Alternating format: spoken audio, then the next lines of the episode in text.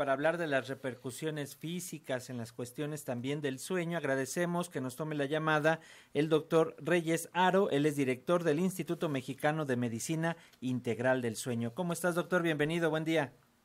Hola, buen día.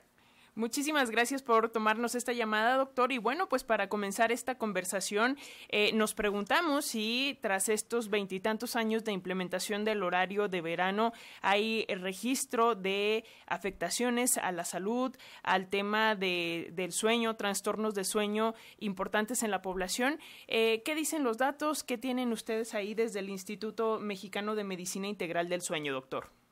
Bien, pues justo como lo menciona, las personas que más se eh, han visto afectadas durante estos años por los cambios de horario son precisamente quienes tienen algún trastorno de sueño, el insomnio, la somnolencia excesiva, y si consideramos que una de cada tres personas tiene un trastorno de sueño, entonces sí la población afectada eh, es considerable, eh, sin dejar de lado aquellas personas que tienen turnos rotatorios, turnos prolongados, los trabajadores nocturnos, que son quienes eh, han sufrido más las consecuencias de estos cambios de horario, eh, expresadas pues mediante fatiga, eh, algunas manifestaciones de dolor, disminución en la ejecución de sus actividades diurnas, y eso sobre todo pues en los primeros días cuando se llevan a cabo los cambios en cualquier dirección, ya sea adelantar o retrasar la hora, una hora les afecta significativamente son las personas que, se vieron afectadas durante todo este tiempo. Doctor, en este sentido, eh, tanto en cuestión cerebral, psicológica, ¿qué conviene más a las personas? ¿Ver que salgan con luz de día o, o ver que anochezca más tarde? Bueno, no, lo que recomiendan las organizaciones eh, mundiales, tanto la de la salud como todas aquellas dedicadas al estudio del sueño, incluida la Sociedad Mexicana de Sueño, pues eh, recomendamos que no haya cambios de horario, que sea continuo, ¿no? Y que sea pues con el horario natural con el que siempre nos hemos regido, porque los cambios de horario pues generan eh, incertidumbre y cambios transitorios, como lo mencionábamos en personas afectadas, en los otros dos tercios de la población quienes no tienen trastorno del sueño u horarios distintos de, trabajo y de actividades, eh, la afectación es transitoria, pero en todos los casos la hay. Caso de personas que no tienen alteraciones del sueño, eh, la adaptación a un cambio de horario lleva aproximadamente 72 horas y esos esos tres días en donde se viven eh, estas afectaciones, estas sensaciones extrañas y problemas de ejecución. Entonces lo recomendable pues es no tener ya, eh, que sea un horario continuo. ¿no? Doctor, uno de los argumentos en eh, comisiones eh, respecto a esta discusión del horario de verano iba encaminado a que eh, las niñas, niños y adolescentes son los más afectados porque, pues, para empezar, ellos tienen que dormir más horas. ¿Qué tan cierto es esto, doctor?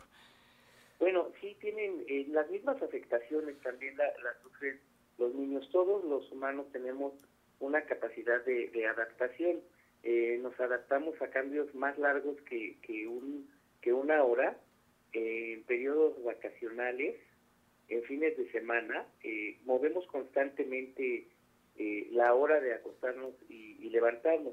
En el caso de los niños sucede lo mismo, el ejemplo claro es en las vacaciones largas, donde tienen dificultad para regresar, para adaptarse a los horarios escolares. Entonces tienen también la capacidad de, de adaptación eh, biológica natural, pero también pues sufren las consecuencias de, un cambio en los horarios para, para acostarse y levantarse. De igual manera, en población infantil hay trastornos de sueño, hay insomnio, terrores nocturnos, sonambulismo y también los pequeños con alguna alteración del dormir, pues son quienes más sufren eh, las consecuencias cuando hay cambios en los horarios. Entonces, en resumen, doctor, qué bueno que se va a eliminar el horario de verano y eso va a mejorar mucho en nuestras cuestiones y atender también nuestros trastornos del sueño, doctor. Sí, por lo menos en las personas que se que presentan alguna alteración del dormir, porque son quienes siempre se quejan, siempre en la consulta nos dicen que les cuesta mucho trabajo, que no les gusta. Entonces, en lo que manejamos en términos de la promoción de la salud, del bien dormir, sí es muy bueno para esta población. Muy bien, particular. Gracias, doctor. ¿Y dónde podemos tener más información sobre estas cuestiones del trastorno del sueño que a muchas personas llega a afectar, doctor? Sí, bueno, pues en, todas las eh, plataformas de, eh, de búsqueda, en el Instituto Mexicano de Medicina Integral del Sueño, eh, pues ofrecemos información, capacitación y sobre todo atención de cualquier alteración del dormir. Los trastornos sueño afectan desde el recién nacido hasta el adulto mayor, nos acompañan a lo largo de la vida y hay poblaciones vulnerables. Eh, la importancia del dormir es eh, considerable si tomamos en cuenta que si dividimos nuestra edad entre tres, es el número de años que hemos dormido o que habríamos de dormir.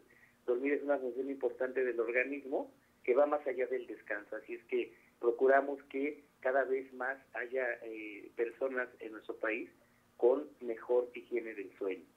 Pues ahí está. Muchísimas gracias, doctor eh, Reyes Aro, director del Instituto Mexicano de Medicina, de Medicina Integral del Sueño. Gracias por estos minutitos para las audiencias de la radio pública de Radio Educación. Y en efecto, en cualquier buscador, escriban eh, Instituto Mexicano de Medicina Integral del Sueño y ahí les va a aparecer toda esta información. Y pues seguimos en comunicación, doctor. Muchas gracias. Gracias